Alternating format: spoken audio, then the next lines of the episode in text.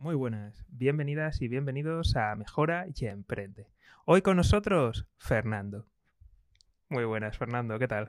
Hola, ¿qué tal, José? ¿Cómo estás? Encantado. Muy bien. Para quien aún no te conozca, ¿quién eres?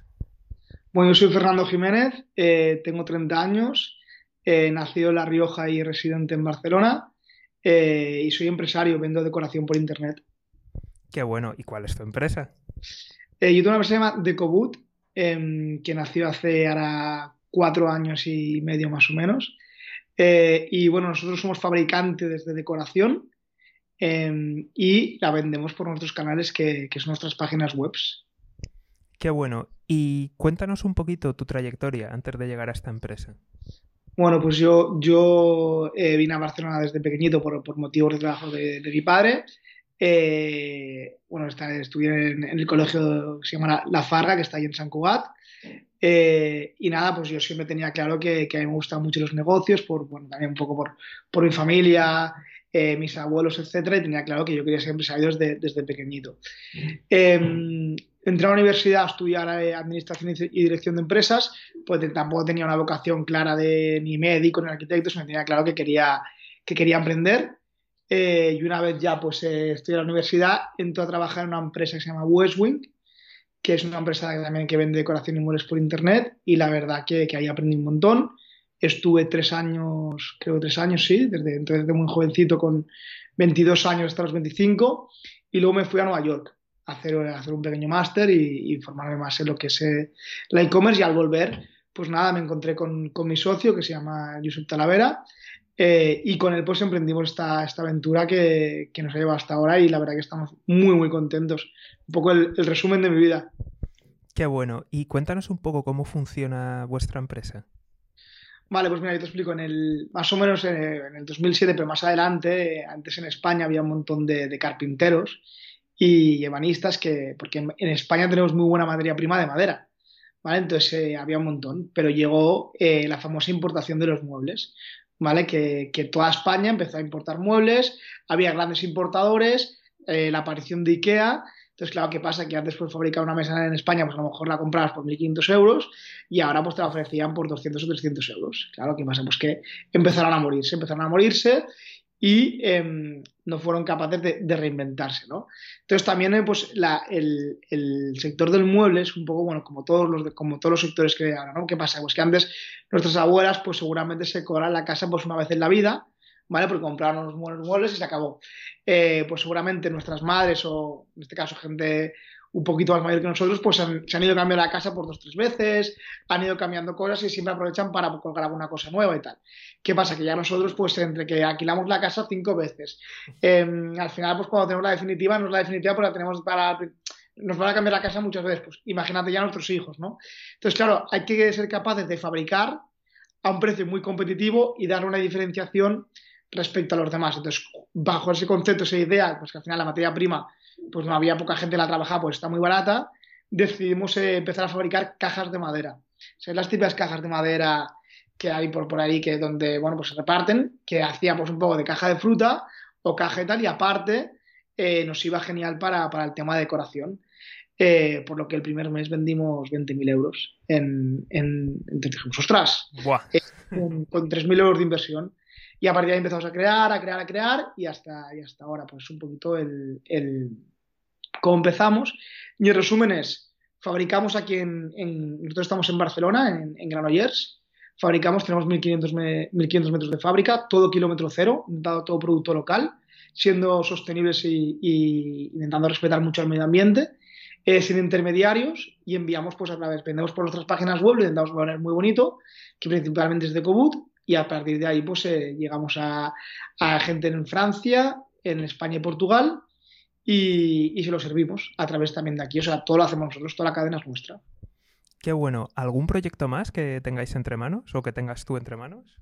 Bueno, sí. Eh, bueno, nosotros también tenemos una, marca que vendemos calcetines por internet, eh, ¿vale? Que se llama Fox and Socks, que esta empezó hace, hace tres años exactamente eh, y es un poco también lo mismo, ¿no? Al final vimos pues que, aquí pues la gente tiene buena materia prima, que tiene buenas máquinas, que tiene ganas, pero que, que faltaba esa idea, ¿no? Entonces empezamos con, con esta marquita, actualmente pues eh, ya facturamos casi 200.000 euros vendiendo calcetines por internet y es todo esto. Pues, eh, muchas gracias, elegir producto y eh, un producto de calidad, siempre sostenible, bien cuidado y fabricado en España y venderlo por internet. Esa es nuestra idea. Y luego también tenemos un pequeño proyecto más que es, como nosotros tenemos pues dentro de nuestra empresa de Ecobut tenemos pues gente que, o sea, de, de mano de obra también pues nos dedicamos también un poco al sector inmobiliario, eh, compramos pisos nosotros propiamente, eh, los reformamos y los vendemos. Qué bueno, qué bueno. Y una cosa, ¿cuáles consideras que son las claves para ser competitivo desde España a nivel mundial? Mira, pues yo eh, siempre lo, que creo es que, es que en precio es muy difícil competir al céntimo, al euro, yo vendo la, cualquier producto, ¿no? Este producto, pues un euro más barato que el, que, el otro, o cinco euros más barato. Yo creo que ahí es, es difícil ser competitivo. Con el resto de Europa sí, pero con el resto del mundo es muy complicado. Creo que hemos de ser competitivos en que tenemos una materia prima muy buena, en que hay, que aprovechar lo que tenemos.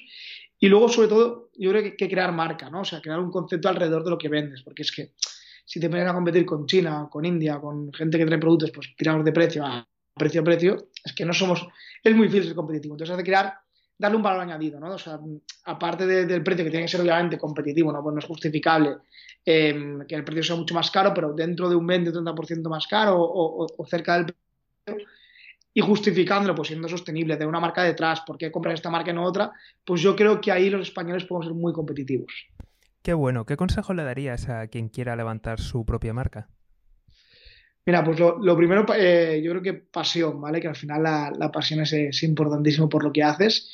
Em, esto, pues al final dices, no, claro, emprendo y, me dedico a esto ocho horas a, ocho horas a, la semana. No, no, no, no. Son 24 horas totalmente. Consejo, pasión, ganas y que, y que la idea realmente que, intente llevarla a cabo, eh, que la idea es importante, pero mucho más importante es la ejecución. Entonces, tener claro que, que la ejecución tienes que ser mejor que los demás, hacerlo bien, con ganas y, sobre todo mucho, mucho trabajo. Mucho trabajo. Qué bueno. Fernando, ¿cómo te ves en el futuro y cómo ves tus proyectos en el futuro? Bueno, pues eh, la verdad que, no, intento pensar mucho a largo plazo, intento vivir el, momento. Eh, pues eh, tal y como está el mundo es que es tan cambiante. Hace, hace ocho meses que ni, ni imaginábamos de que estuviéramos aquí, ¿no? Entonces, yo me imagino pues que cabo de dentro, sí, mucho, mucho ya dentro de un año, pues con mis proyectos eh, a tope y, creciendo y siguiendo siendo rentables como somos en, cada uno de ellos, ¿no? Pero tampoco hago grandes previsiones de cómo estaré dentro de 10 años, no, es que no me lo puedo imaginar, no lo sé. No Entonces, tus planes, lo más lejano, ¿a cuánto planificas? Yo dentro de la empresa planificamos a seis meses vista, ¿vale? Siendo mm, lo más lejos que proyectamos, pues somos empresas bastante jóvenes. Eh, sí que cuando hacemos previsiones a un año, pues nos solemos equivocar, porque este año era imprevisible, el año anterior es imprevisible, y el que viene es que, es que no sabemos qué va a pasar, ¿no? Intentamos, em, nosotros siempre que trabajamos, trabajamos pues el, trimestre muy profundamente, intentando conseguir los objetivos de ventas y también pues después de gastos, por dónde va a ir para intentar siempre ser rentables, porque nosotros no tenemos, no, no, no hemos levantado dinero en ninguna de nuestras empresas, en ninguna, ninguna, es todo con capital propio y intentamos ser rentables en todo lo que hacemos. Entonces eso para nosotros es importante, ¿no? Eh, entonces, claro, proyectamos en tres meses y como mucho, mucho, mucho, pues ya te digo, a, seis meses tirando largo y, nos, equivocamos a seis meses también, así que imagínate. Qué bueno. Vamos a llegar ahora al pequeño desafío y es que hacemos en todas las entrevistas, tienes que dar tres consejos para emprendedores. El primero de ellos sería para las personas que aún no han emprendido. Luego un segundo consejo para las personas que ya tienen su propio negocio, pienso en algún autónomo o en alguna pyme. Y finalmente tienes que dar un tercer consejo distinto, pero que sirva a ambos.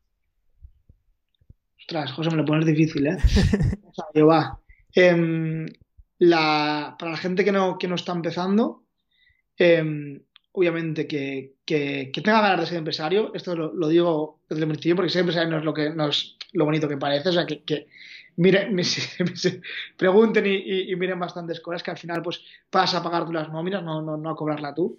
Eh, y que hagan un business plan realmente con, sentido, ¿no? Que, hagan lo que eh, los tres escenarios posibles y que se fijen seguramente en el, en el más pesimista, ¿no? Porque ahí es donde, donde realmente vas, a ver si tu, si tu negocio es rentable o no.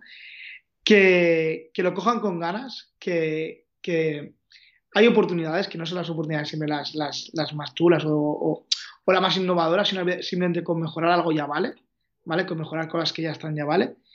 Y que, mm, en, en resumidas cuentas, que le pongan ganas y que realmente antes de empezar estudien muy bien la idea y que sean capaces de ejecutarla mejor que los demás.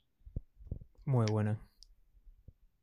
Eh, a la gente que, ya tiene una pyme y ha empezado, eh, no, soy nadie para un consejo, o sea, que, Dios me libre, pero si les tuviera que decir algo que, que ahora en este mundo que, está pues, tan de moda, ¿no? Intentar levantar dinero y ser rentable a largo plazo, eh, nosotros desde el primer día intentamos ser rentables desde el minuto uno y elegir muy, muy bien cada euro que invertimos.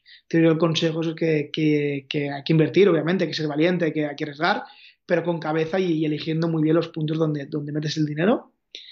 Eh, y como el, tercer consejo que es para, sería para ya una vez para, los dos, em, aunque parezca una tontería, eh, pero, pero eh, yo creo que, el que te llega a, a, poder prosperar en los negocios y tal, es sobre todo, aunque ser una buena persona realmente, estar siempre eh, ayudando donde vas porque al final no sabes por dónde te viene y que, y que no se olviden nunca de tener un buen equipo, ¿vale? De esto para los dos.